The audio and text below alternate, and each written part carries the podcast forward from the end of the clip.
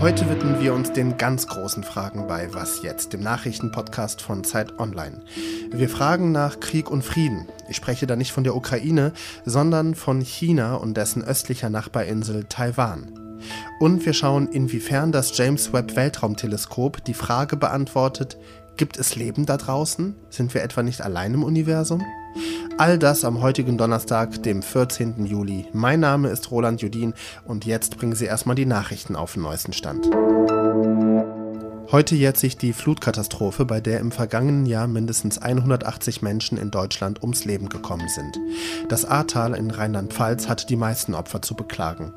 Am Abend gibt es verschiedene Gedenkveranstaltungen, unter anderem in Bad 9 Ahrweiler, an der auch Bundeskanzler Olaf Scholz teilnehmen wird. Wie sollen Kriegsverbrechen in der Ukraine aufgearbeitet werden? Dazu beginnt heute eine Konferenz zur internationalen Justiz im niederländischen Den Haag. Ziel ist es sicherzustellen, dass Kriegsverbrechen, die in der Ukraine begangen worden sind, auch tatsächlich bestraft werden. Neben US-Außenminister Anthony Blinken und dem EU-Außenbeauftragten Josep Borrell will auch der ukrainische Präsident Volodymyr Zelensky per Videobotschaft zu den Teilnehmenden sprechen. Redaktionsschluss für diesen Podcast ist 5 Uhr.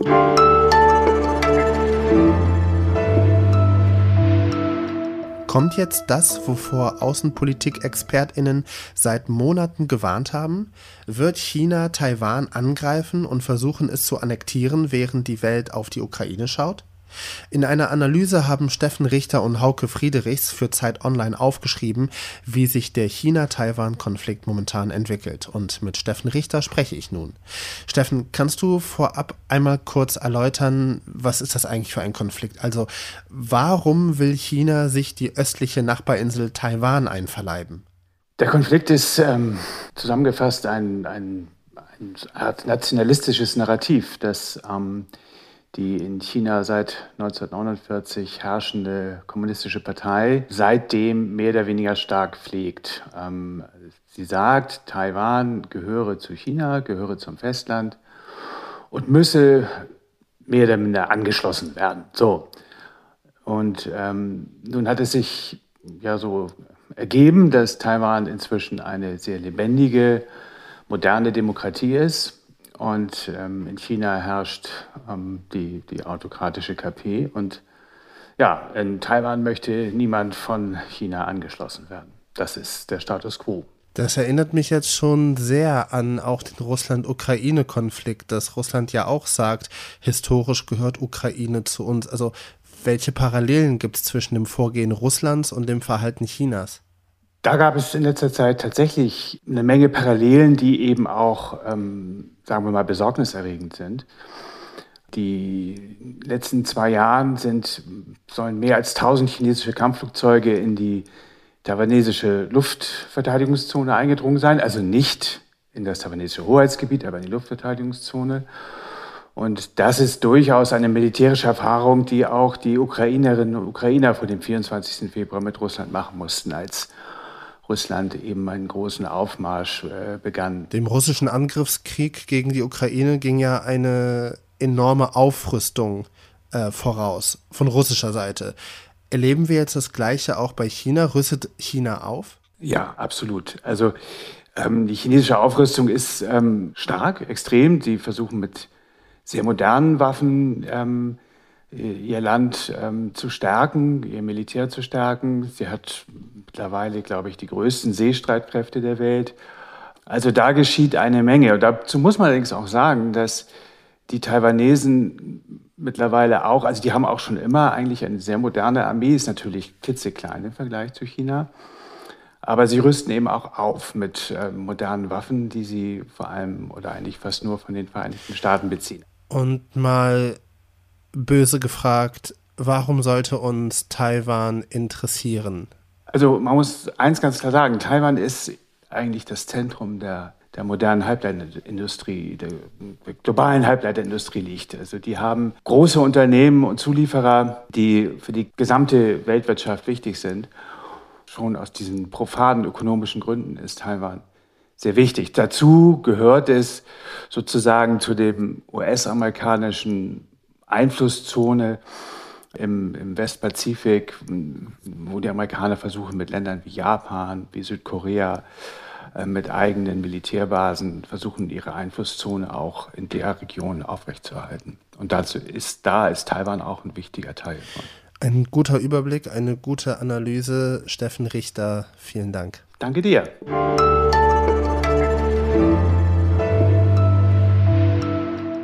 Und sonst so? Times New Roman, Areal, Calibri, ja, das sind so die geläufigsten Schriftarten, die ich kenne. Ah ja, Comic Sans vielleicht auch noch. Forschende aus den USA haben jetzt herausgefunden, dass die Schriftart die Lesegeschwindigkeit beeinflusst. Klar, so Sachen wie Schriftgröße, Zeilenabstand und Absätze zur besseren Übersicht beeinflussen auch das Lesen. Aber dass die reine Art und Weise, wie Buchstaben aussehen, entscheidend ist, wie gut und schnell wir lesen, das ist neu. Es gibt sogar einen Online-Test vom Forschungsteam, in dem Sie checken können, welche Schriftart am besten zu Ihnen passt. Bei mir ist es Roboto. Habe ich vorher noch nie gehört. Den Link stelle ich Ihnen in die Show Notes. Der Test ist allerdings auf Englisch, also für nicht englische Muttersprachler vielleicht dann auch nicht allzu aussagekräftig. Der Weltraum. Unendliche Weiten. Woran erinnern Sie solche Worte? Klar, Star Trek, ne? Science Fiction.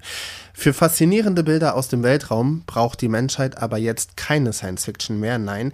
Die liefert nämlich auch das James Webb Teleskop. Dieses automatisierte Observatorium schwebt in anderthalb Millionen Kilometer Entfernung im All. Und vor kurzem wurde es in Betrieb genommen und hat jetzt erste beeindruckende Aufnahmen von Sternen und Galaxien geliefert.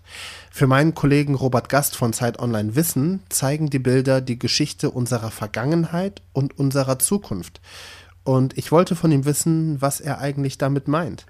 Ja, die NASA und die ESA haben, haben diese ersten Bilder so ausgewählt, dass sie letztlich eine kleine Geschichte des Universums erzählen. Also es fängt an mit einem Bild, wo James Webb ganz weit zurückblickt bis zu den ersten Galaxien, die ihr Licht vor 13 Milliarden Jahren auf den Weg geschickt haben. Äh, dann gibt es eine Aufnahme, wo man sehen kann, wie Sterne entstehen. Ja, das sieht aus wie so ein kosmisches Riff, ziemlich beeindruckend, aber genau das äh, ist bei uns mit unserer Sonne vor 4,6 Milliarden Jahren passiert. Ähm, und andere Bilder zeigen letztlich, was mit unserer Sonne passieren wird. Man sieht da zum Beispiel einen planetarischen Nebel, wo ein sterbender Stern seine äußeren Hüllen abgestoßen hat. Und das leuchtet dann ganz toll auf diesen Bildern. Und genau das wird mit unserer Sonne in, äh, ich glaube, fünf Milliarden Jahren auch passieren. So gesehen schauen wir da in die ferne Zukunft. Sind die Aufnahmen denn wichtig für uns? Also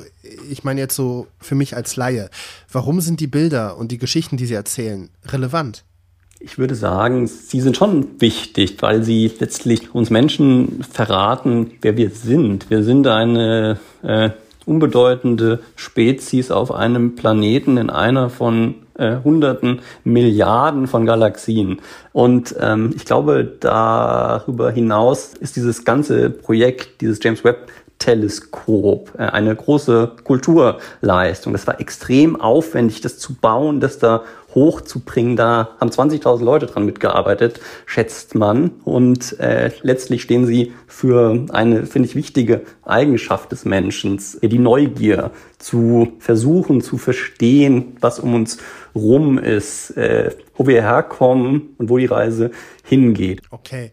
Und diese Frage muss ich dir einfach noch stellen. Gibt es Leben da draußen? Beziehungsweise liefert das neue Teleskop irgendwelche Antworten auf die Frage, sind wir nicht allein? Das ist die große Frage, sage ich mal. Ich glaube, das äh, fragen sich alle, die diese Bilder sehen. Ähm, die Wahrheit ist, James Webb wird die Frage wahrscheinlich nicht abschließend beantworten können. Ich glaube, man wird dann Indizien sammeln können, weil man jetzt erstmals in ähm, Atmosphären von fernen Exoplaneten schauen kann und da die chemische Zusammensetzung bestimmen kann. Aber da James Webb wurde im Prinzip für andere Fragen entworfen. Man kann es wie so ein Schweizer Taschenmesser für alles Mögliche verwenden, aber so der finale Nachweis, dass man in irgendeiner Atmosphäre Gase wie äh, Sauerstoff und Methan oder so findet, die auf biologische Aktivität hindeuten würden. Das wird wohl mit James Webb nur mit viel Glück gelingen, sagen ein Forscher, mit dem ich geredet habe. Robert Gast von Zeit Online Wissen, vielen lieben Dank. Und den Text von Robert Gast über unsere kosmische Vergangenheit und unsere kosmische Zukunft, den können Sie nachlesen auf Zeit Online. Und das war's von Was jetzt. Heute Nachmittag begrüßt Sie mein Kollege Moses Fendel im Update. Kritik, Fragen, Wünsche oder Rezepte für selbstgemachten Eistee für die bevorstehende Hitzeperiode bitte an wasjetzt@zeit.de. Mein Name ist Roland Judin. Schönen Donnerstag Ihnen.